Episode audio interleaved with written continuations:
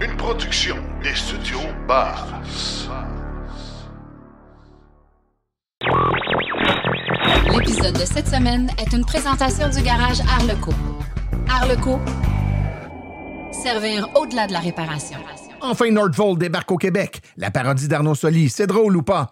Les données sont encourageantes pour Rivian et 1732 km en une seule journée pour un semi Tesla. Hitachi Energy déploie des solutions de recharge intégrées pour le RTC. Sébastien Côté nous parle de faire face à des multiples réservations de véhicules électriques, tandis que Stéphane Levert nous parle de son essai de la GV70 électrifiée. En grande entrevue, on parle des projets d'électrification chez Hitachi Energy et leur projet de recharge pour autobus à la RTC. Nos chargeurs sont des tiroirs, donc ils peuvent être changés. Donc ce n'est plus du tout l'approche que vous voyez par exemple dans nos rues ou quoi que ce soit. C'est vraiment des salles électriques intégrées. Tout ça et bien plus encore dans l'épisode 159 de Silence on roule.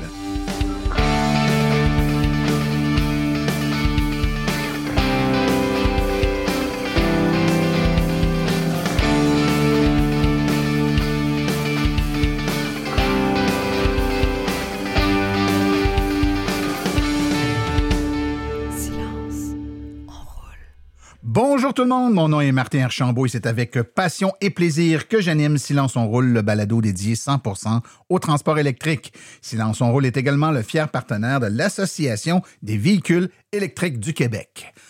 Mesdames et messieurs, quelle belle période de l'humanité pour animer un podcast qui traite de transport électrique avec les annonces, avec les nouvelles qu'on a ces temps-ci. C'est tout à fait fantastique. Écoutez, la nouvelle, la grosse nouvelle des, euh, des deux dernières semaines, c'est sans contredit l'annonce de l'arrivée de l'usine de Nordvolt qui va s'installer sur la rive sud de Montréal.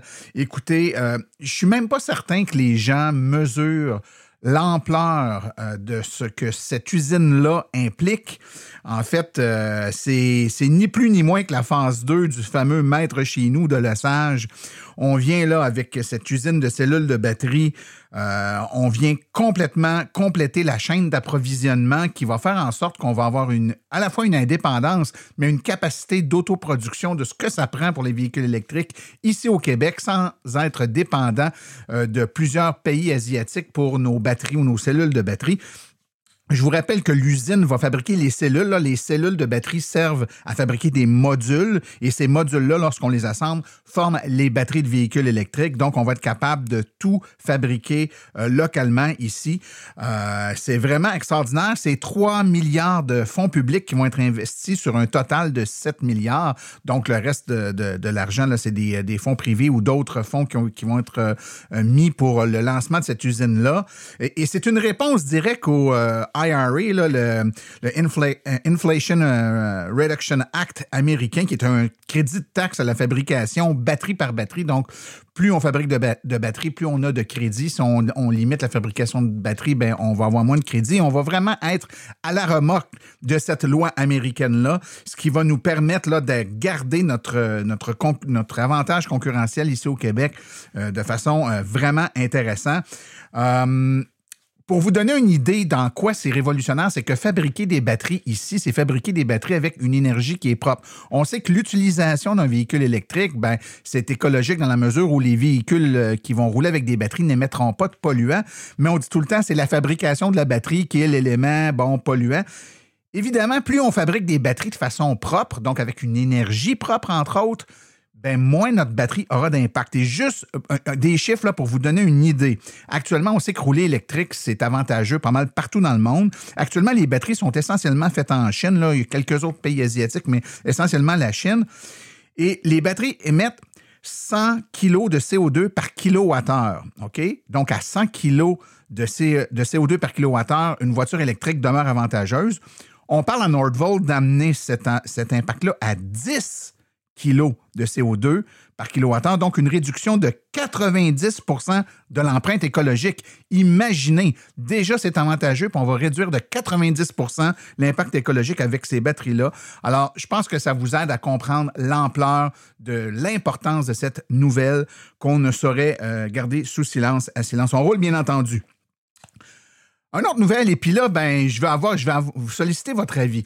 Euh, vous connaissez sûrement euh, l'humoriste euh, Arnaud Soli, qui a un- une émission qui s'appelle le, Club Soli, si je me trompe pas trop. Et bon, c'est des sketchs et humoristiques, bien entendu. Et dans le cadre de cette, de cette émission-là, il a produit une chanson, comme il fait souvent, mais là, c'est une chanson humoristique qui traite de la voiture électrique. Ça reprend euh, une multitude de clichés sur la voiture électrique. Écoutez, je vous propose de l'écouter et je vous reviens tout de suite après euh, avec des petites questions pour vous.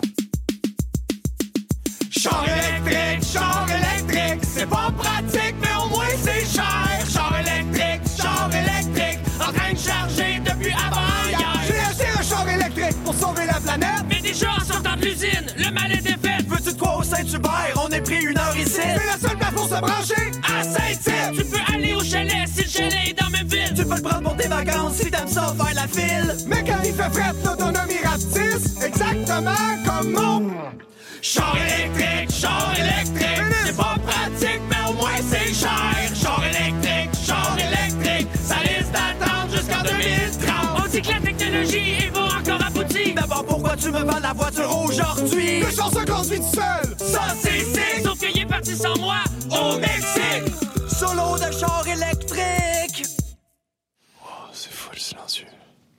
Je pense qu'il y a juste plus de batterie. Char électrique, char électrique, c'est full facile de débarrasser de ses piles. Char électrique, char électrique, tu sautes sur le gaz, mais ça coûte 100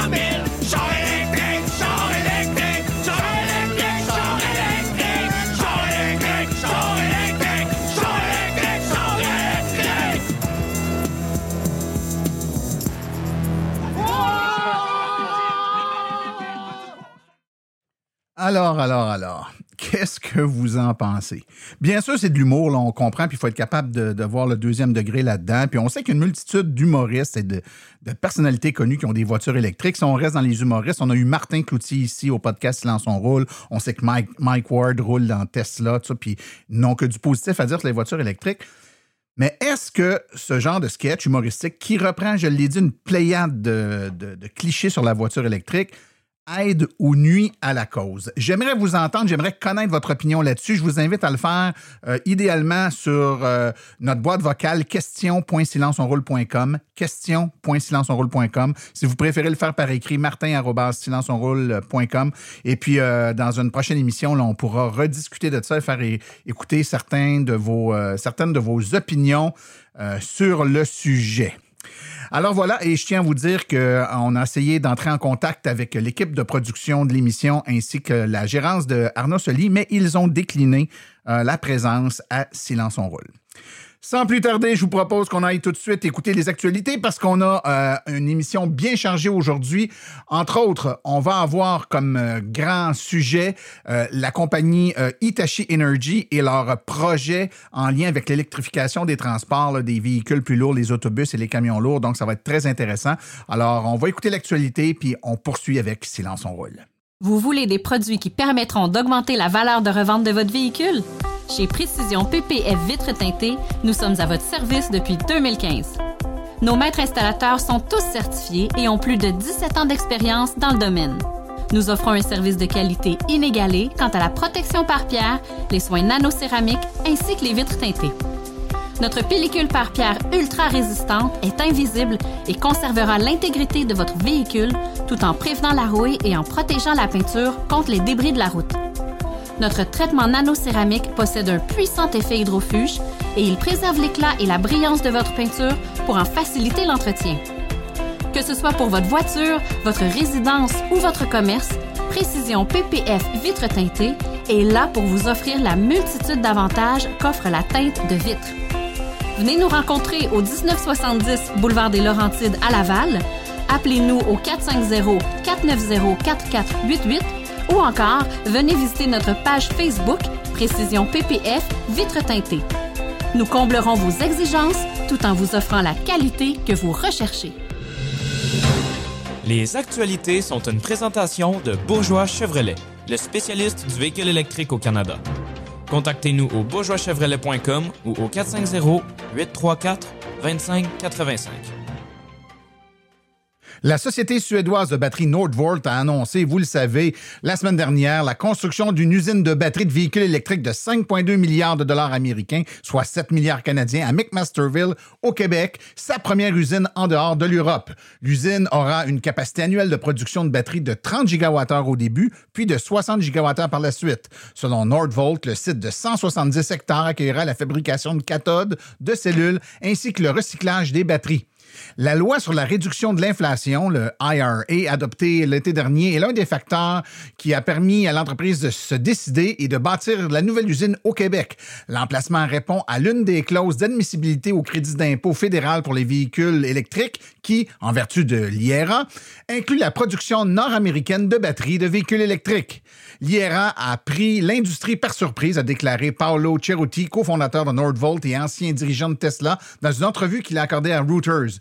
Il a ensuite déclaré que Nordvolt avait réuni une sélection de sites intéressants il y a environ un an, accélérant le processus au début 2023. Certains sites aux États-Unis ont été envisagés, a déclaré Cheruti à Reuters. Le site canadien a finalement été choisi en partie en raison de l'accès aux matières premières et aux énergies renouvelables, ainsi qu'à l'abondante expertise sur le terrain. Les expertises de S&P Global Mobility affirment que le Cybertruck de Tesla offre aux propriétaires actuels de Tesla une autre raison de rester fidèle à la marque. Tesla bénéficie du taux de fidélisation de la clientèle le plus élevé parmi tous les constructeurs automobiles et les analystes estiment que le Cybertruck pourrait l'accroître. Actuellement, les fidèles propriétaires de Tesla sont plutôt limités lorsqu'il s'agit de faire une mise à niveau car la gamme du constructeur automobile ne comprend que deux berlines, le modèle 3 et le modèle S et deux multisegments, soit le modèle Y et le modèle X. Cependant, l'arrivée du Cybertruck dans les prochaines semaines pourrait offrir plus de variants selon S&P Global Mobility. Le Cybertruck est considéré par Ken Chiu, qui suit les données de fidélité de Tesla à titre de directeur associé du service conseil chez S&P Global Mobility, comme un élément vital pour conserver les fans de Tesla au sein de la marque. D'autres produits Tesla qui élargiraient les portefeuilles sont également considérés comme essentiels pour que la marque maintienne son haut de fidélité. De nouveaux records rapprochent Rivian de la réalisation de ses prévisions annuelles. Les nouvelles données pardon, trimestrielles de production et de livraison de véhicules électriques de Rivian révèlent un autre trimestre exceptionnel et des progrès significatifs en production. Au cours du troisième trimestre de 2023, la société a produit 16 300 véhicules électriques dans son usine de Normal dans l'Illinois, soit 121% de plus qu'il y a un an, établissant un nouveau record. En termes de livraison de véhicules, Rivian rapporte 15 564 unités en hausse de 136% par rapport à l'an dernier. Le semi de Tesla a parcouru 1732 km en une seule journée lors d'essais indépendants. Euh, ça s'est produit lors d'un test très innovant et ça permet d'avoir beaucoup d'ambition pour ce camion lourd pour les prochaines années. Il a été lancé l'année dernière et PepsiCo est l'une des premières euh, compagnies qui est client du Tesla Semi et elle a affirmé que le Semi est capable d'une autonomie de plus de 800 km en une seule charge. Ces dernières semaines, une organisation indépendante aux États-Unis, le North American Council for Freight Efficiency, a testé les camions de PepsiCo, les Semi, ainsi que les camions électriques dans le cadre d'un défi appelé Run for Less. L'un des points forts du défi qui a duré 18 jours a été le Semi de Tesla qui a parcouru 1732 km ou 1076 000 en une seule journée. On va en parler un peu plus longuement dans notre grande entrevue dans quelques instants, mais Hitachi Energy a déployé avec succès une solution centralisée de recharge d'autobus électriques multivéhicules pour le réseau de transport de la capitale, le RTC, l'agence de transport collectif de la grande région de Québec. La technologie a été sélectionnée pour être testée dans le cadre d'un projet pilote en 2022 à la suite d'un appel d'offres remporté par Hitachi Energy. Ce projet de trois ans représente une étape importante vers l'électrification ultime de l'ensemble des parcs d'autobus de l'infrastructure du RTC. Le projet pilote fournit également des données précieuses sur les meilleures stratégies de recharge pour un grand nombre de véhicules. La technologie sélectionnée pour le projet pilote euh, est la solution Grid Emotion Fleet d'Hitachi Energy, un système de recharge intégré capable de fournir des capacités de charge de plusieurs mégawatts adaptées aux exigences des flottes d'autobus urbains. Le système nécessitant 60 moins d'espace que les systèmes de recharge conventionnels et une diminution de 40 du câblage de dépôt. Cette solution de réseau a été prise et a a été déployé dans les projets euh, pour le transport durable de certains des plus grands systèmes de bus urbains à travers le monde, notamment Londres, les Royaumes-Unis, Berlin, l'Allemagne, ainsi que la Suède et l'Australie. Tesla a mis à jour son site web américain pour ajouter un modèle Y à propulsion moins cher avec un prix de base de 43 990 dollars américains, ce qui, après incitatif, pourrait en faire le modèle Y le moins cher disponible aux États-Unis. Le nouveau modèle remplace le modèle Y All-Wheel Drive auparavant avec la version euh, qui était la version la moins chère avec un prix de base de 47 740 dollars américains, qui a été abandonné le mois dernier suite à une décision surprise. Il est question d'un véhicule à propulsion arrière plutôt qu'à traction intégrale, donc avec euh, un moteur en moins qui permet d'économiser de l'argent pour ceux qui n'ont pas besoin des deux moteurs. Il est également une question d'une batterie qui coûte moins cher.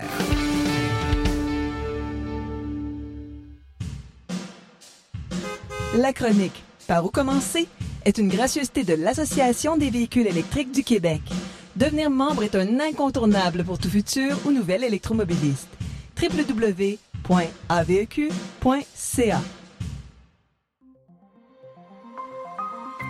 Par où commencer Avec Sébastien Côté.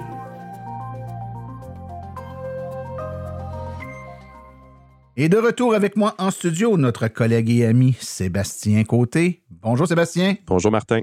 Petite question comme ça, as-tu commencé à magasiner ton costume d'Halloween? Ça fait longtemps que je me déguise plus. Vient un temps hein, où euh, c'est les, les parties costumées nous intéressent un peu moins. Écoute, euh, on va se déguiser, toi et moi, aujourd'hui en personne euh, clairvoyante parce que euh, c'est un sujet d'actualité depuis déjà quelques années. Plusieurs de nos auditeurs sont dans cette situation-là. On a mis notre nom sur une, deux, trois, quatre réservations de voitures. Des fois, deux, trois fois la même voiture chez deux, trois concessionnaires de la même marque, mais dans des villes différentes. Et parfois, pour des modèles de voitures différentes, on a réservé une ID4 ici, une euh, Ioniq 6 là-bas, puis on a peut-être une Polestar qui est en attente. Puis là, en plus, on voit que des prix ont baissé pour Tesla. Et là, on se dit, laquelle de toutes ces réservations-là, pour laquelle je vais euh, céder? Est-ce que c'est la première qui va être disponible? Est-ce que c'est le meilleur deal du moment? Ou, est ou pire encore, est-ce que je vais prendre la première disponible parce que c'est disponible là, même si ça ne répond pas aux critères qui m'ont amené à faire des réservations chez l'un ou l'autre des concessionnaires. Donc, une grosse question, laquelle de mes réservations je dois prioriser euh, quand j'en ai plusieurs? Oui, c'est un, gros sujet. Puis en fait, c'est quelque chose qu'on n'aurait pas parlé peut-être là cinq ans. C'est assez, assez ouais, jeune ouais, comme ouais, sujet. C'est sûr que les années 2021-2023 ont été euh, particulièrement difficiles au niveau de la chaîne d'approvisionnement. Puis, bon, le secteur des véhicules électriques a été assez touché. Puis, ça a eu comme effet, justement, comme tu as mentionné, que les gens vont s'en réserver plus d'un. Puis, parfois même réserver des choses vraiment à l'opposé. Un petit véhicule, un gros véhicule, un SUV, une voiture, euh, des budgets complètement différents. Fait que c'est pour ça, maintenant, il faut peut-être s'asseoir. Oui, il y a une étape préalable de réflexion. Hein? Oui, ben oui qu'est-ce qu'on oui. a, qu'est-ce qu'on a vraiment besoin? Mais même quand on a fait notre, notre euh, travail, là, je vais donner un exemple où on réserve deux, trois véhicules différents, mais de, de même catégorie. Là, hein? C'est le même type de véhicule qui répond à nos besoins.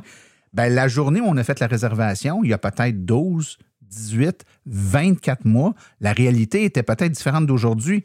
Réalité économique, les taux d'intérêt ont grandement changé. Il y a des voitures qui étaient intéressantes il y a deux ans, mais avec les taux d'intérêt actuels, peuvent l'être un peu moins. Il y a même des modèles de véhicules que lorsqu'on l'a réservé, le véhicule venait avec certaines fonctionnalités ou certaines options. Puis au fil du temps, le manufacturier les a enlevés. Donc, si on accepte le véhicule dans six mois, un an, ben, ça va être un véhicule qui aura des options différentes de celles qu'on avait choisies au moment où on a fait la réservation. Donc, ça peut peut-être euh, venir nous, bouleverser un peu dans nos réflexions. Oui, effectivement. Puis, il euh, ne faudrait pas attendre justement à l'appel du premier concessionnaire ou même le, la surprise qui pourrait nous arriver qu'il y en a un qui, nous tombe sur la table le lendemain matin. C'est pour ça que toujours peut-être essayer de se reposer la question, euh, pas tous les mois nécessairement, mais plus le délai est long, plus les facteurs que tu viens de mentionner vont arriver. Donc, il faut vraiment être, être prêt à, ce, à cette disponibilité qui pourrait vous arriver soudainement.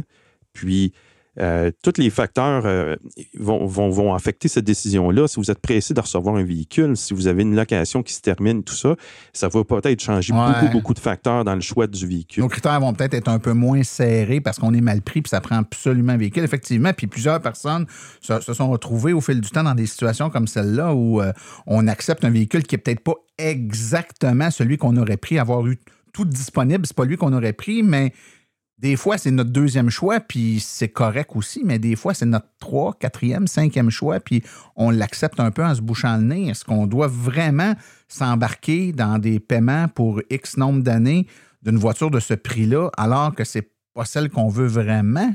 C'est cher à payer. En fait, il faut vouloir rouler électrique. Là. Oui. C'est pour ça que je vais juste retoucher certains éléments qu'on a déjà vus dans une de mes premières chroniques, qu'on disait quelle auto est la meilleure. On disait que c'était la voiture qui va répondre à vos besoins. Ça serait bon peut-être d'avoir votre petit tableur à côté de vous sur chacun des véhicules que vous avez réservés ou peut-être que vous en vous pensez à les réserver aussi dans les nouveautés qui sortent. Donc, vraiment, vous reposez les mêmes questions des autonomies, euh, le besoin d'autonomie que vous avez euh, besoin quotidiennement, occasionnellement. Euh, les autonomies augmentent sur tous les véhicules. On a une moyenne quand même assez similaire sur le marché maintenant. Donc, le critère est peut-être un peu moins important. Mais après ça, l'utilisation principale du véhicule, là, vous avez réservé peut-être parce que euh, votre beau-frère vous a dit, bon, telle marque ou tel modèle, euh, mon concessionnaire a une grande disponibilité, puis là, vous êtes allé là, mais il ne fait pas partie de vos... Il ne répondra pas à votre utilisation du véhicule parce que vous allez l'utiliser pour une vocation familiale, mais il n'y a pas beaucoup de place. Donc, vraiment, repensez à toutes ces, questions-là. Euh, avez-vous besoin de remarquer, remorquer et de transporter des vélos? puis aussi combien de temps vous avez devant vous? Comme on mentionnait tantôt, évidemment, le, lui que vous préférez, ben, ce ne sera pas le premier qui va arriver. ouais, souvent, c'est comme ça. La, nature est ainsi faite, ou ce qu'on nous propose. Puis il arrive aussi, euh, Sébastien, où on a des choix. Donc, on, on a déjà, par exemple, réservé trois modèles de véhicules différents. Puis on se dit, ben, peu importe quel des trois va être disponible en premier, ils me conviennent. Mais là, à un moment donné, whoop, on voit une quatrième marque qui fait euh, un spécial qui baisse ses prix de quelques milliers de dollars, disponibilité immédiate. Et là, c'est un véhicule auquel on n'avait jamais songé. Donc, notre réflexion initiale qui nous a amené à nous mettre sur trois listes n'avait pas tenu compte du tout de ce modèle-là pour plusieurs raisons. Et là, c'est là, et là, on fait comme Ah, je pourrais l'avoir tout de suite. Et là, on est tenté d'effacer ou d'oublier les réflexions qu'on a faites pour les trois modèles qu'on a réservés et de se garrocher sur le premier venu parce que uniquement parce qu'il est disponible, il faut faire attention. C'est dangereux comme comportement, ça. Oui, parce que là, on met un, facteur euh, que l'être humain. Euh, ça peut nous jouer des tours, c'est le côté émotif, le côté émotion. On pourrait être pressé à y aller, mais il faut toujours revenir à nos questions de base. Comme j'ai mentionné, votre petit tableur va vous permettre de voir, OK, lui est arrivé, il y a ci, il y a ça. Oui, il va être très bon, mais est-ce qu'il va correspondre à tout? Est-ce que je saute dessus? Il faut vraiment faire attention à ça. Euh, oui. Au-delà de, du modèle, il arrive aussi, puis on l'a entendu souvent, les gens ont réservé, puis là, je dis n'importe quoi juste pour illustrer le propos. Par exemple, une euh, Ioniq 5 grise avec, euh, bon, telle grosseur de batterie, puis tout ça. Mais là, il y en a une qui ressemble à ce qu'on a demandé, une Ioniq 5, mais pas la même couleur ou telle option qu'on avait demandé qui n'est pas là, mais elle serait disponible tout de suite. Et là, on, nous la pousse en disant ben, tu devrais prendre celle-là, elle est disponible. Je le sais qu'il n'y a pas telle option que tu voulais, mais on ne le sait pas quand est-ce qu'on va l'avoir avec l'option que tu as demandé, mais celle-là est disponible maintenant. Et là, on laisse tomber certaines fonctionnalités. Euh, parfois, quand on fait notre liste, il y a des incontournables. Donc, il y a des trucs qu'on dit ça, ça le prend absolument, mais des fois, il y a des, éléments que c'est des nice to have, comme on dit dans la langue de Shakespeare. Donc, c'est c'est cool si on l'a, mais si on ne l'a pas, c'est pas la fin du monde. Donc, on peut revoir peut-être certaines de nos positions pour avoir le véhicule plus vite. Effectivement. Ben, souvent, on est du, genre à se gonfler peut-être ou à surévaluer ce qu'on aurait vraiment besoin. À ce moment-là, comme si tu viens de mentionner, on a mis ce qui est primordial puis ce qui est secondaire. Euh, surtout, par contre, allez pas vers quelque chose qu'un item primordial que vous seriez prêt à laisser tomber faites attention à ça parce qu'il ne faudrait pas regretter quand même votre choix au final. Si, mettons, même la semaine d'après, vous pourriez avoir l'appel de l'autre véhicule que vous vouliez. Fait que soyez vraiment sûr de ce côté-là que les incontournables, sortez pas de là. Sébastien, il y a un point que je veux qu'on traite en terminant qui je pense, qui est important. C'est-à-dire que des fois, on fait le choix d'un véhicule avec euh, un modèle, des options, puis tout ça. Il n'est pas disponible. Et là, euh, on voit arriver, puis on n'a pas le choix. Tu l'as dit tantôt, hein, des fois, notre location qu'on a actuelle a fini, puis là, ça nous en prend un. On est dans le trouble si on n'en a pas un à court terme. Et là, par magie, il y a un autre modèle qui serait disponible, qui n'est pas du tout ce qu'on voulait. Et là, il y en a qui ont le réflexe de dire ben, je vais acheter celui-là pour ne pas être à pied. Puis dans deux mois, trois mois, quand mon autre va être disponible, je vais revendre lui. Le prix des usagers et le marché est bon pour l'usager, donc je ne perdrai pas trop à le revendre. Je vais revendre celui-là qui aura trois mois, puis je vais aller reprendre l'autre. Mais là, il faut faire attention. Quand on fait des flips rapides comme ça, avec les subventions, il y a des précautions à prendre. Hein. on ne fait pas ce qu'on veut. Oui, euh, au fédéral, euh, c'est bon vraiment dans l'année civile. Donc, euh, si on est dans la même année civile, on n'aura pas le droit à une deuxième subvention. Puis au Québec, je pense qu'on a le droit jusqu'à trois demandes mais il faut rester trois ans immatriculé au Québec ou des, des critères comme ça. Donc, il faut faire attention avec les subventions là, pour ne pas se faire avoir. Effectivement. OK. Donc, ce qu'on a à retenir de tout ça, mon cher Sébastien, c'est qu'il faut éviter euh, les gestes, je dirais, impulsifs ou un peu trop émotifs quand le téléphone sonne, que c'est pas prévu, puis qu'on nous offre une belle voiture électrique, mais qui n'est pas exactement ce qu'on voulait. Ça ne veut pas dire qu'on ne peut pas la prendre, mais il faut remettre en relief les critères qui nous avaient amené à faire certains choix, puis s'assurer qu'on ne passe pas à côté euh, de ça simplement pour être capable de dire qu'on a une voiture électrique vite. Donc, il faut s'assurer qu'elle réponde bien à nos besoins, très importants. Les gens qui auraient des questions à te poser, mon cher, on fait ça comment? Euh, par courriel à sébastien.côté à silenceonroule.com. Mon cher Sébastien, on se reparle euh, au mois de novembre? Oui. ben, à la le mois prochain. Ciao. Au revoir.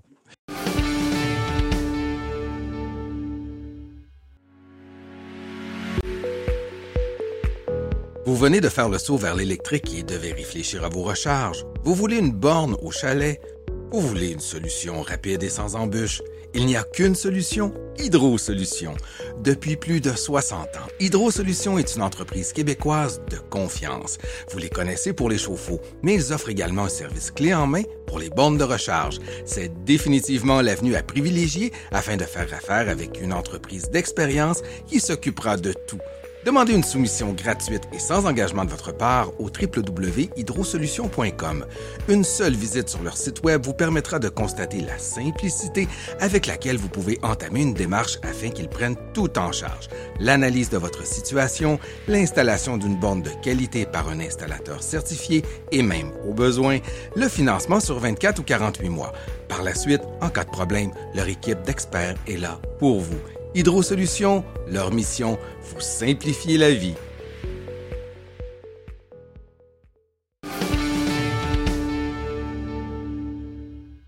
Alors aujourd'hui, je suis en compagnie de Daniel Simounet, qui est vice-président chez Hitachi Énergie pour l'industrie des transports en Amérique du Nord. Monsieur Simounet, bienvenue à Silence on roule.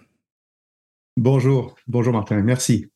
Ben, écoutez, d'entrée de jeu, euh, peut-être un peu nous situer ce qu'est Hitachi Energy. le nom Hitachi est bien connu, je crois, de la majorité euh, des, gens sur la planète, mais Hitachi Energy particulièrement, qu'est-ce que c'est? Qu'est-ce que vous faites? Eh bien, Hitachi, euh, Hitachi Energy, en fait, on est un, chef de file mondial en technologie de l'énergie, de système, de système énergétique. Euh, donc des technologies d'électrification, euh, euh, que ce soit par exemple des transformateurs, ce soit ce sont des appareils, des, des disjoncteurs, etc., jusqu'à l'utilisation électrique jusque dans nos foyers. donc on, on, est des, on, on, on, en fait, on donne la technologie, on fabrique la technologie. Et en fait, Hitachi Energy vient d'un groupe qui, qui était avant, à l'époque, on était la, la, division réseau électrique de ABB, et elle a été rachetée, cette division-là, il y a trois ans maintenant. Et maintenant, on s'appelle Hitachi Energy. Donc, on fait partie de la grande famille euh, de Hitachi. Excellent. Et là, donc, vous fabriquez des pièces ou des, euh, composantes électriques pour des, systèmes de puissance. Donc, on parle de composantes qui sont physiquement euh, assez grosses et qui sont faites pour euh, gérer des, systèmes à haute puissance ou faites également des pièces pour des à plus petite, euh, plus petite échelle ou des à plus petite puissance? Oui, alors on est, on est vraiment dans le, ben, comme vous l'avez dit, hein, on est vraiment dans la, dans la, grosse puissance. notre notre clientèle est majoritairement a, été majoritairement toujours au niveau des utilités électriques, donc des Hydro-Québec de ce monde ou ailleurs en Amérique du Nord ou ailleurs dans le monde. Donc nous, c'est évident qu'on a notre dans notre dans notre ADN, c'est la puissance, c'est du c'est des hautes tensions. Donc, on parle de transmission à haute tension. On est un, on est un des leaders pour les euh, pour les systèmes, par exemple, de euh, de transmission à haute tension en courant continu. Euh, donc, on parle de mégawatts et multi-mégawatts. et alors, oui, on descend. On, on, va aller dans des applications évidemment plus petites mais je vous dirais que euh, c'est euh, on n'est pas dans le foyer euh, par exemple pour des chargeurs si on parle de, la mobilité électrique hein, on n'est pas au niveau des chargeurs de niveau 2 ou ce type là on est dans une autre dimension D'accord. Ben, on s'en va tranquillement vers là, M. Simonet, c'est intéressant parce qu'évidemment, à Silence son rôle, on parle de mobilité électrique. Donc, vous avez, euh, par la force des choses et par le type de produit que vous euh, développez, euh, vous, êtes appelé à travailler sur des projets ou des, réalisations en lien avec la mobilité électrique. Parlez-nous donc du type de projet dans lequel vous avez été impliqué. Oui, tout à fait. Alors nous, du côté de Hitachi Energy, comme on travaille avec la haute puissance, on, a une approche un peu différente par rapport à la mobilité électrique. Euh, on a commencé à regarder, il y a quand même pas mal d'années, ça fait à peu près dix ans, euh, on a commencé à regarder les, euh, le, côté appel de puissance, qu'est-ce que les, les, les, les, les bus, les autobus électriques ou les camions du futur ou même les voitures feront comme, comme demande au niveau puissance. Alors, on a développé des technologies de haute puissance dans les centaines de kilowatts et, et on est maintenant rendu au, au donc aux milliers de kilowatts. Et euh, donc c'est, ça a été notre ça, a été notre notre conception. Donc on fait vraiment des systèmes centralisés nous de haute puissance. On ne on ne vend pas de on ne fabrique pas de système pour euh, les voitures. Alors dans les projets sur lesquels on travaille, on va on a on a surtout euh, un focus par exemple sur les les parcs d'autobus électriques. Euh, ça, c'est le premier, euh, c'est le premier candidat sur lequel on travaille où on a développé des technologies de recharge. Euh, très optimisé, centralisé, qui nous permet un peu de, de, de faire du, ce qu'on dit en anglais du scale-up, euh, donc de la mise à l'échelle, on va dire en français, où on parle de gros dépôts avec des centaines d'autobus ou des centaines de camions, où euh, une approche avec additionner des chargeurs ne fonctionnera pas. Donc nous, on a développé vraiment des solutions du côté de Hitachi Energy, des solutions centralisées qui nous permettent d'aller chercher cette alimentation électrique pour des euh, garages ou, euh, ou autres. Je vous arrête tout de suite, M. Euh, Monsieur Simounet. je trouve ça super intéressant. vous, vous, nous parlez, par exemple, de parcs d'autobus qu'on doit alimenter, qu'on doit recharger, puis vous nous dites, on, on essaie d'y aller avec une approche qui est différente que d'accumuler plusieurs chargeurs concrètement, euh, vos solutions, qu'est-ce qu'elles proposent de différent euh, d'une solution où on installe plusieurs bornes rapides, par exemple, dans un dépôt avec une grosse alimentation à l'extérieur, puis on alimente toutes ces bornes-là pour être capable de recharger les, les véhicules. Qu'est-ce que vous offrez de différent? Eh le, problème lorsque vous commencez à avoir avec l'approche traditionnelle, c'est que euh, les chargeurs actuels vont, vont, être des, chargeurs qui se, qui branchent à, on, dit en, tension euh, faible, à basse tension. Donc, lorsque vous commencez à accumuler les, les, les puissances, vous obtenez des courants qui commencent à devenir énormes. Vous avez besoin d'avoir une infrastructure de, à partir de la distribution donc de l'utilité électrique vous devez grossir cette installation-là, donc qui va amener du, euh, de la tension moyenne jusqu'à la tension euh, basse.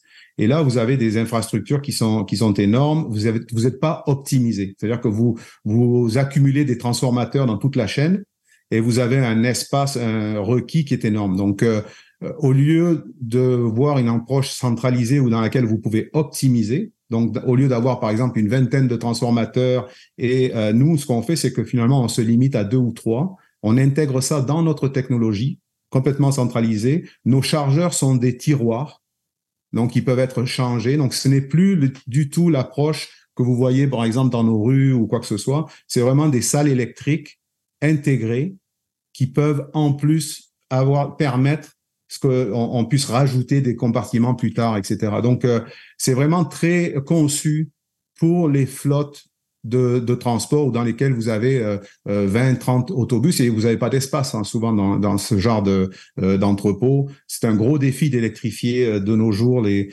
des, des, des, dépôts, des garages d'autobus. Puis ça va être le, le, même problème au niveau commercial. vous avez un gros problème d'espace. Puis après, vous avez un gros problème au niveau intégration avec le réseau électrique. Et nos systèmes nous permettent de se brancher directement à la tension moyenne. Quand vous parlez de tension moyenne pour nos auditeurs, M. Simonet, on parle de, vous parlez de, de, quelle tension?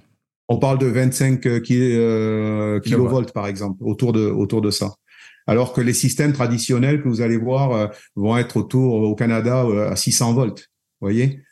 Donc, nous, on se branche directement sur la tension de distribution donc de, de, de Hydro-Québec ce qui nous permet donc euh, d'autres avantages. Donc, je vous ai dit, il y a un, avantage d'espace, il y a un avantage d'intégration, euh, aussi d'efficacité, parce que là, vous travaillez avec des tensions plus hautes, donc vous allez chercher plus d'efficacité. Et le fait que notre système soit centralisé, c'est, c'est, ça, ça permet une intégration aussi euh, moins complexe. Donc, au lieu d'avoir des transformateurs, une chaîne avec des transformateurs, des, euh, disjoncteurs, etc., nous, on rassemble tout ça dans une solution pour le client. Et là, le client, lui, peut se permettre d'avoir une installation euh, euh, bien, bien plus facile. Et en plus, on peut sauver beaucoup de temps dans l'installation et éliminer beaucoup de risques. Donc, il y a beaucoup d'avantages. D'accord. Et est-ce que cette solution-là, de vous, vous parliez que c'est c'est quelque chose qui est bien adapté, par exemple, aux, aux autobus, est-ce qu'il y a des sociétés de transport au Québec qui font affaire avec cette solution-là que vous proposez? Oui, ben exactement. C'est là où j'allais en venir par rapport au projet. Vous me demandiez tout à l'heure les projets sur lesquels on travaille. Alors, on a euh, Hitachi Energy, c'est une entreprise mondiale. On a plusieurs projets déjà qui sont dans des grandes villes, hein, comme à, euh, à, Berlin, on a euh, à Londres, on en a aussi à Vasteras. Donc, on a plusieurs installations première installation, en fait, elle va être d'ailleurs inaugurée, on est très fiers de l'inaugurer en début octobre. Ah, c'est avec le réseau de transport de la capitale. Euh, le RTC. Donc, euh, on a livré une solution qui va être, c'est un projet pilote. Euh, le RTC était très soucieux de voir comment ils allaient pouvoir régler justement le problème d'électrification dans leur garage. Et ils ont voulu tester plusieurs technologies, comprendre la technologie pour du grand déploiement. Donc, euh, c'était pas juste un test qu'ils voulaient faire sur des autobus électriques, ils voulaient aussi s'assurer de valider certaines choses par rapport au déploiement futur. Euh, et il comprenait les enjeux de justement d'électrification par rapport à, à, à l'entrée électrique, etc. Donc on a livré ce projet-là, on, on est très fiers. C'est un, un, projet de, ça, on parle à peu près d'un mégawatt là, le système qu'on a offert. Euh, et là, ce qui est intéressant avec ce projet-là, c'est qu'il y a plusieurs prises, différents types de prises. Euh, le RTC voulait tester une, les prises traditionnelles, euh, les prises comme pour les voitures électriques, hein, qu'on appelle CCS. Euh, mais aussi il teste la technologie euh, à pantographe, qui est une technologie de, de, de connexion automatique euh, par le toit sur les autobus. Donc, ça va leur permettre de valider un peu toutes ces technologies-là et prendre leurs décisions par rapport aux futurs appels d'offres. Et est-ce que cette technologie-là que vous proposez dans ce cas-là pour le RTC avec les autobus, c'est une technologie qui serait adaptée dans un contexte, par exemple, de transport euh, de marchandises, par exemple, un transporteur qui va faire l'acquisition de, je sais pas moi, de camions Lyon ou Volvo électrique, etc., et qui a besoin d'avoir une infrastructure de recharge en dépôt, est-ce que c'est une solution qui est adaptée aussi au contexte de transport de marchandises? Oui, tout à fait. En fait, en ce moment, on est en train d'installer une euh, pour ce marché-là, on est en train d'installer une un, système en Californie avec euh, avec la compagnie Penske qui Penske qui va essayer de qui va justement euh, tester la technologie pour s'assurer que tout fonctionne. dans le cas des de ce qu'on voit au niveau du commercial, c'est une approche qui est plus avec les prises. Par contre, prises standard. Euh, on ne voit pas une application avec les, pantographes, par exemple, comme je vous disais tout à l'heure, parce que ça nécessite euh, une modification sur les camions, une standardisation que le marché ne, euh, ne veut pas actuellement. Il regarde pour d'autres standards, et ce sont des standards qui sont plus de type prise, prise manuelle, voyez. Mais notre technologie s'applique très bien en effet parce que à la fin c'est pas la prise qui est le seul élément, c'est ce qui est important, c'est que l'électrification passe par ces convertisseurs, ces chargeurs, et c'est les enjeux sont les mêmes. euh, que vous soyez dans un dans une une société qui ont par exemple qui a une, centaine d'autobus dans leur garage, ben c'est la même chose au niveau du commercial. Vous allez avoir des gros camions de classe 8 et qui vont se rassembler à des endroits pour se recharger et il y en aura des, des cinquantaines et plus, donc des mégawatts encore à gérer. Une question qui me vient en tête, c'est que lorsque, par exemple, une, petite entreprise avec deux, trois véhicules électriques euh, décide d'électrifier son garage, par exemple, on, va, on va interconnecter les bornes euh, euh, et ça va être sur l'entrée électrique, par exemple, dans le cas d'une entreprise qui est alimentée en triphasé. Bon, on va, on va être sur l'entrée électrique. évidemment, l'énergie consommée va être facturée par Hydro-Québec, par exemple, ici au Québec, euh, parce que, mm-hmm. bon, il y a le compteur électrique qui est là, puis qui mesure. Dans votre cas, étant donné que vous êtes connecté directement sur le 25 kV, comment est facturée l'énergie? Est-ce qu'un Hydro-Québec vient installer un, un, compteur séparé pour votre, votre application? Oui, en général, c'est euh, c'est une discussion avec. Alors, tous les utilités électriques sont, sont un peu différents. Euh, dans ce cas-là, ça sera un compteur séparé, en effet, euh, pour euh, pour cette entrée-là. Justement, là, vous touchez un point intéressant, c'est que, que lorsque vous avez un, un, un, utilisateur, un client qui qui va brancher trois trois camions, par exemple, et, euh, et qui peut se brancher sur son réseau 600 euh, volts, donc son, réseau euh, basse tension sur son euh, sur son son édifice. À un moment donné, il va arriver vite à la capacité maximale. Euh, en nous, on a des cas là aux États-Unis, tout de suite, vous branchez deux trois camions là, ça y est là, ils sont déjà à la limite. Alors, en plus, c'est qu'il faut que vous fassiez toute votre infrastructure dans le building si vous voulez rajouter des prises, par exemple. Avec notre solution, vu que c'est une approche, centralisée, complètement indépendante du building, ben, ce que vous faites, c'est que vous vous mettez en parallèle finalement de, euh, de votre de, de, l'édifice. Et là, c'est beaucoup plus facile à, à, tirer les câbles, etc. Et vous avez juste à avoir une entente avec votre utilité électrique et lui dire bon ben voilà, moi j'ai besoin d'un d'une certaine capacité, une certaine santé euh, entrée électrique et vous me la mettez en, en réseau moyen et à ce moment-là, vous avez une entente directe avec eux. On entend souvent parler, M. Simounet, de. Ben, je vais utiliser le terme fragilité ou je, ouais, c'est ça, fragilité ou encore euh, euh, les limites euh, qui sont sur le point d'être atteintes sur certaines portions du réseau de distribution électrique. Quand on arrive avec des systèmes comme les vôtres qui vont venir chercher un mégawatt ou euh, en puissance ou peut-être même plus dans certains cas. Euh, est-ce que vous êtes parfois confronté euh, à une incapacité ou une indisponibilité de puissance sur le réseau de distribution? Mais clairement, ça va être l'enjeu. ça, c'est clairement un enjeu. la puissance, l'appel de puissance qui est nécessaire dans ce genre de, de, ben, par exemple, de garage, c'est pas prévu encore. Donc les, tout le monde travaille là-dessus. C'est sûr que là, en ce moment, les utilités électriques, évidemment, commencent à planifier ça pour s'assurer qu'il n'y aura pas ce problème. Mais, mais vous avez touché un bon point. C'est dans le réseau de distribution lui-même qu'il va y avoir des ennuis. On regardez, nous, on a plusieurs clients aux États-Unis en ce moment euh, qui sont dans les villes parce que évidemment, on est en train de, de faire un focus en ce moment sur les, les euh, autorités de transport. Donc, vous imaginez bien que les grosses villes, euh, Chicago, New York, tous ces gens-là, il faut qu'ils amènent des mégawatts dans une dans une ville qui des fois euh, peut pas se le permettre. Alors euh, alors évidemment tout ça va marcher seulement si évidemment on travaille avec les utilités électriques, mais c'est aussi que les technologies soient efficaces et que les technologies soient et là j'en ai pas parlé encore, mais nos technologies nous sont avec une approche euh, d'intégration logicielle. le logiciel va permettre de pouvoir euh, gérer les appels de puissance, quitte à même associer des, des, des systèmes de, de, gestion de l'énergie. Là, on parle de, euh, de batteries, de, de, de, packs de batteries euh, euh, sur le réseau, associés avec un logiciel qui va nous permettre de lisser le courant, par exemple. Donc, les technologies existent. On, a plusieurs cas, nous, sur lesquels on, on travaille pour ce genre de, de problématiques, donc les appels de puissance. Et en plus, ça peut être une, une technologie qui peut nous permettre d'attendre d'avoir l'entrée électrique au moment euh, opportun. C'est-à-dire que vous pourriez fonctionner avec, par exemple, un, pack de batterie sur le réseau qui vous permet d'avoir l'appel de puissance et vous attendez que votre entrée électrique soit euh, remontée par euh, votre utilité électrique. Donc il y a des solutions. C'est pas facile, mais c'est des choses qui se planifient. C'est des choses qui se discutent surtout avec l'utilité électrique. Et euh, après ça, ben, c'est avec les manufacturiers, voir qu'il n'y a pas des, des solutions entre deux qui pourraient permettre d'éviter le problème dont, dont, vous parlez.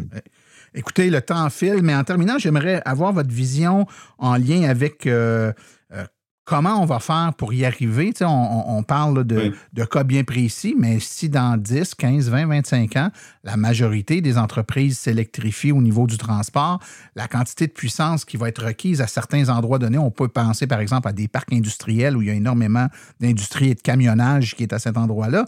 Comment on, on peut y arriver? Est-ce que, et je vous pose la question, l'autoproduction locale est un incontournable ou on va être capable d'y arriver uniquement en gérant mieux l'énergie que nous fournissent les utilités comme Hydro-Québec?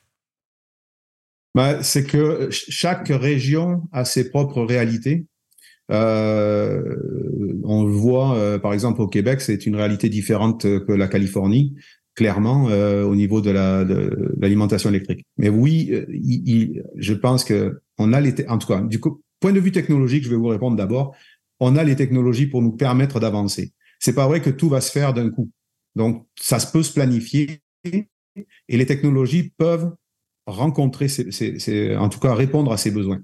Donc après, pour les gros parcs, euh, tranquillement, les puissances vont arriver et euh, comme ça va pas arriver d'un coup, c'est très possible de, rajouter les, chargeurs au fur et à mesure que le réseau, lui, se fortifie et que la puissance augmente. Donc après, associé avec des technologies, comme vous dites, de distribution, de, de, de génération locale, euh, qui est peut-être plus compliqué au Québec euh, dans, à cause de, de, nos conditions climatiques, etc. Mais par exemple en Californie, c'est évident que ça passera par de la ressource euh, renouvelable avec euh, panneaux solaires ou, ou, ou, éoliens mélangés avec le, le, réseau électrique et des, et des chargeurs intelligents. Donc oui, la réponse est oui, ça va passer inévitablement par ça, mais peut-être que les solutions seront un peu différentes au Québec euh, versus euh, la Californie. Alors, euh, ceux qui veulent en savoir un peu plus sur les solutions proposées par Hitachi Energy, évidemment, on va mettre les liens vers l'entreprise dans les, les, liens attachés au podcast. Monsieur Daniel Simounet, qui est vice-président pour l'industrie du transport chez Hitachi Energy, merci beaucoup pour votre disponibilité aujourd'hui merci à vous de m'avoir reçu. Bonne journée.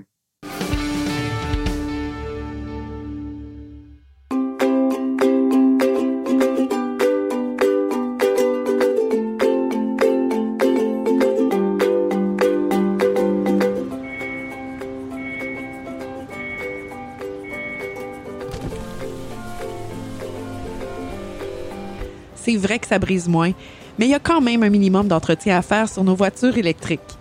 Quand est venu le temps de faire l'entretien de mon véhicule, j'ai choisi de faire confiance à l'équipe d'Arleco plutôt que le concessionnaire. Ça fait maintenant trois générations que cette entreprise familiale chouchoute nos voitures et ils ont été parmi les premiers à s'engager activement dans l'électrification des transports tout en adoptant des procédures et des produits sains pour l'environnement. Avec ses techniciens spécialement formés à l'entretien et réparation des voitures hybrides et électriques, Arleco nous offre aujourd'hui la même qualité de service sur nos VE qu'elle a toujours livré depuis bientôt 40 ans. De plus, chez Arleco, j'obtiens 10% de rabais sur la main-d'œuvre et les traitements anti-rouille avec ma carte membre hors de l'AVEC. Arleco Génération 3, 8470 Boulevard Parkway à Anjou. 514 352 1446 ou arleco.ca. Arleco, au-delà de la réparation.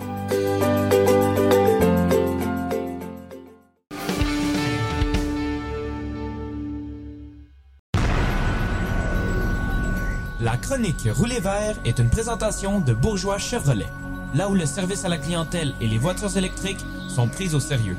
bourgeoischevrolet.com ou le 450 834 2585.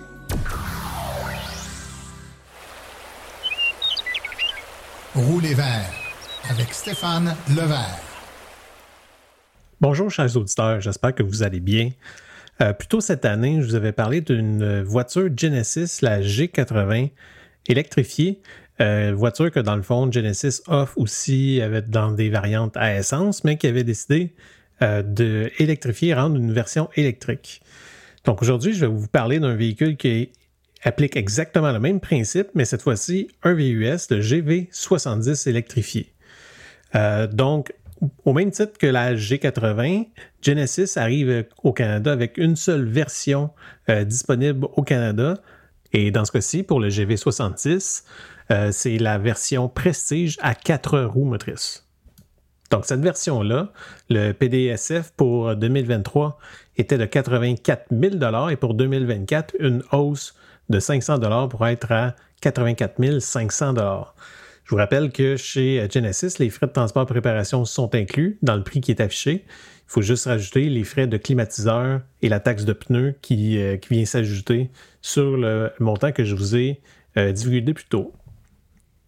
Donc, ce montant-là, si on compare par exemple à la compétition du GV70 électrique, on parle euh, du, par exemple, Cadillac Lyric dans sa version luxe équipée, ou le BMW iX de base, c'est exactement dans les mêmes euh, barèmes de prix. Donc euh, maintenant au niveau technique, on parle d'une batterie d'une capacité de 77,4 kWh de 800 volts. Donc tout comme euh, la G80 électrifiée que je vous ai parlé plus tôt cette année, ça utilise pas la plateforme partagée EGMP du groupe coréen Hyundai dans la grande famille Hyundai. Par contre, c'est le même architecture électrique qu'on amène dans le GV70 qui va par exemple vous donner aussi des capacités de V2L qu'on appelle donc de pouvoir alimenter des appareils à l'extérieur autant dans l'habitacle qu'avec un, adaptateur qu'on va pouvoir brancher dans le port de recharge pour pouvoir alimenter des appareils que vous auriez à l'extérieur de votre véhicule. Donc, autre que la différence que ce modèle-ci est propulsé par des moteurs électriques plutôt qu'un euh, moteur à essence, tout le reste du véhicule est identique à ces variantes euh, à essence. Donc, tout l'aspect extérieur, autre que le fait qu'il va avoir une, trappe à l'avant pour pouvoir euh, brancher le véhicule, tout le reste du design est identique. Même chose à l'intérieur. Donc, on retrouve la même finition très bien finie, très solide. Euh, d'ailleurs, j'aime beaucoup cet, aspect-là des, produits coréens électriques que j'ai euh, essayé euh, jusqu'ici. C'est des véhicules qui sont qui sont exemplaires au niveau de de cet aspect-là. j'aime vraiment beaucoup ça. Euh, au niveau de l'espace pour les occupants, euh, c'est très généreux. Donc, les espaces, autant à l'avant qu'à l'arrière, sont, très euh, sont très bien installés à bord. C'est confortable, même que le conducteur va bénéficier d'un siège massant. Donc, super pratique pour les longs trajets pour pouvoir être moins fatigué, arriver à destination. Au niveau de l'espace cargo maintenant, on ne peut pas dire que c'est la plus grande force du GV70.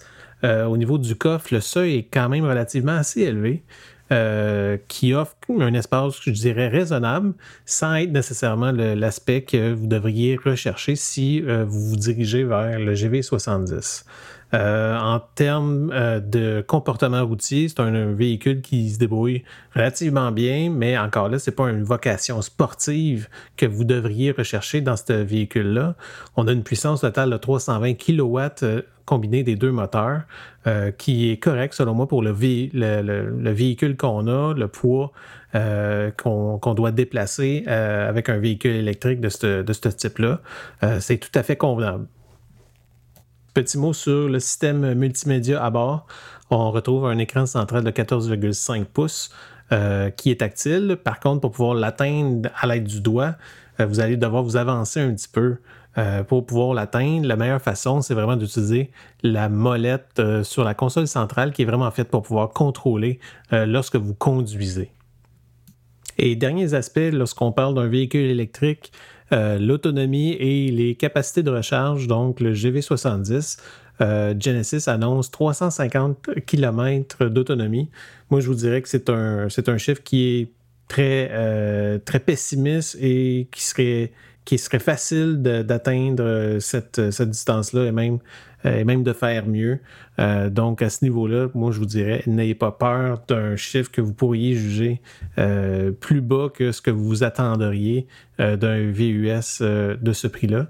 au niveau de la recharge rapide, ce qui est intéressant avec Genesis, c'est que avec l'architecture 800 volts, évidemment, ils peuvent annoncer des puissances de recharge beaucoup plus élevées que la compétition. Donc, on parle ici de 250 kW.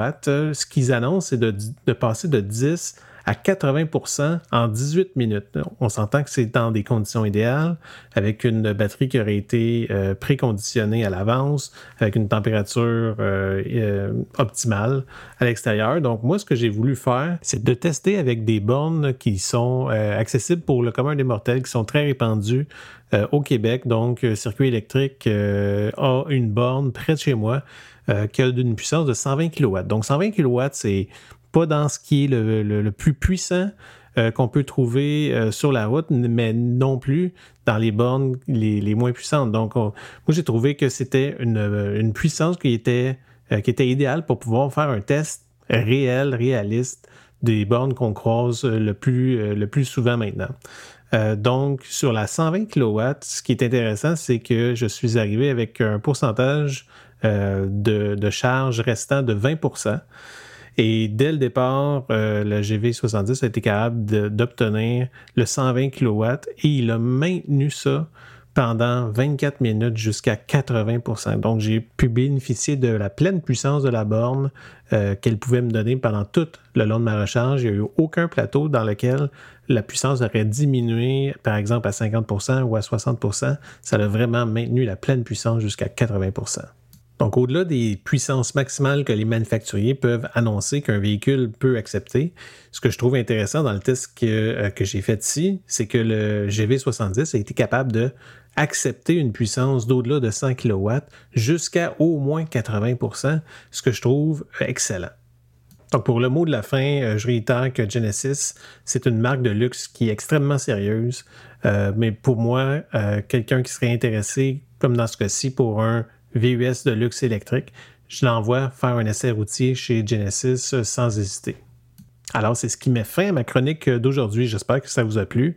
Donc, d'ici ma prochaine chronique, c'était Stéphane Levert qui vous souhaite bonne route.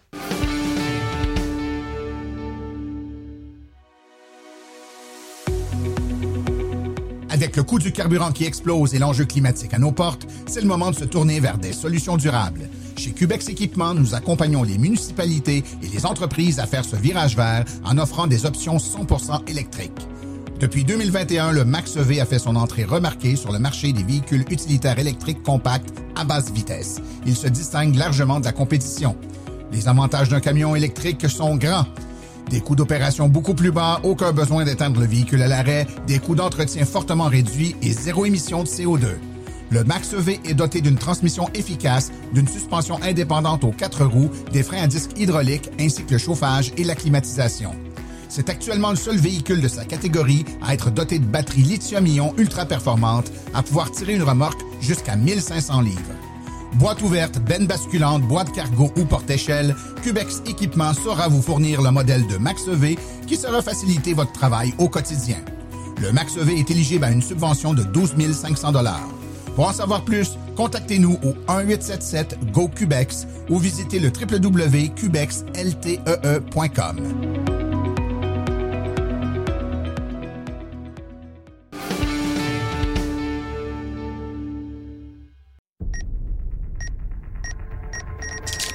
Comprendre son auto en 60 secondes, top chrono.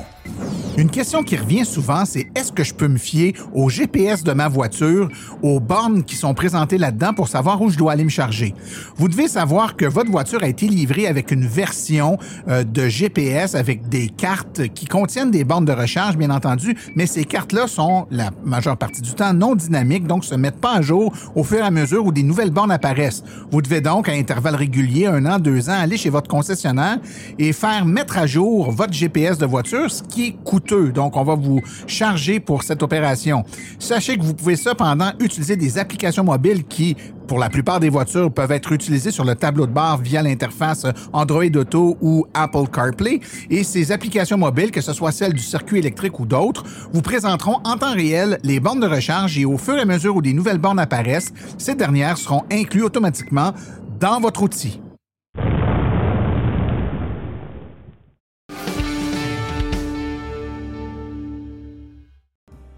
Trois événements à venir dans les prochaines semaines dans le monde de l'électromobilité. Premièrement, l'AVEC débarque au salon 50 ans et plus de l'Estrie. C'est au centre des foires de Sherbrooke, au 1600 boulevard du Plateau Saint-Joseph.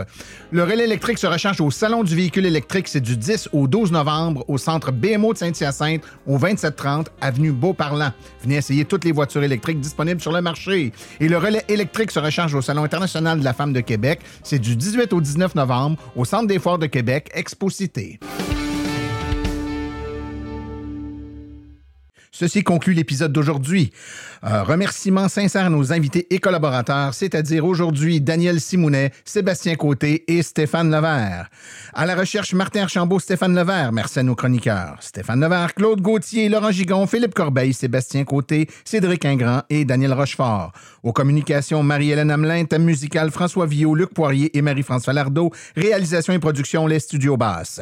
Un merci spécial à Arleco, notre commanditaire principal, ainsi qu'aux autres annonceurs qui rendent l'émission possible, c'est-à-dire Hydrosolutions, Précision PPF, Vitre teintée, Cubex Équipement, Fizz électrique, Bourgeois Chevrolet, Création L'Escarmot et le magazine L'Alternative électrique et finalement l'Association des voitures électriques du Québec. La reproduction est permise, mais nous apprécierions en être avisés. Les questions sur le balado doivent être adressées à martin silenceonroule.com et pour l'information générale sur les voitures électriques, visitez le www.aveq.ca. Vous avez également accès aux archives de tous nos épisodes au archive. Finalement, vous pouvez nous laisser un message vocal sur notre euh, boîte vocale numérique au question.silenceonroule.com. Mon nom est Martin Archambault et d'ici le prochain balado, j'espère que vous attraperez la piqûre et direz vous aussi, silence, on roule.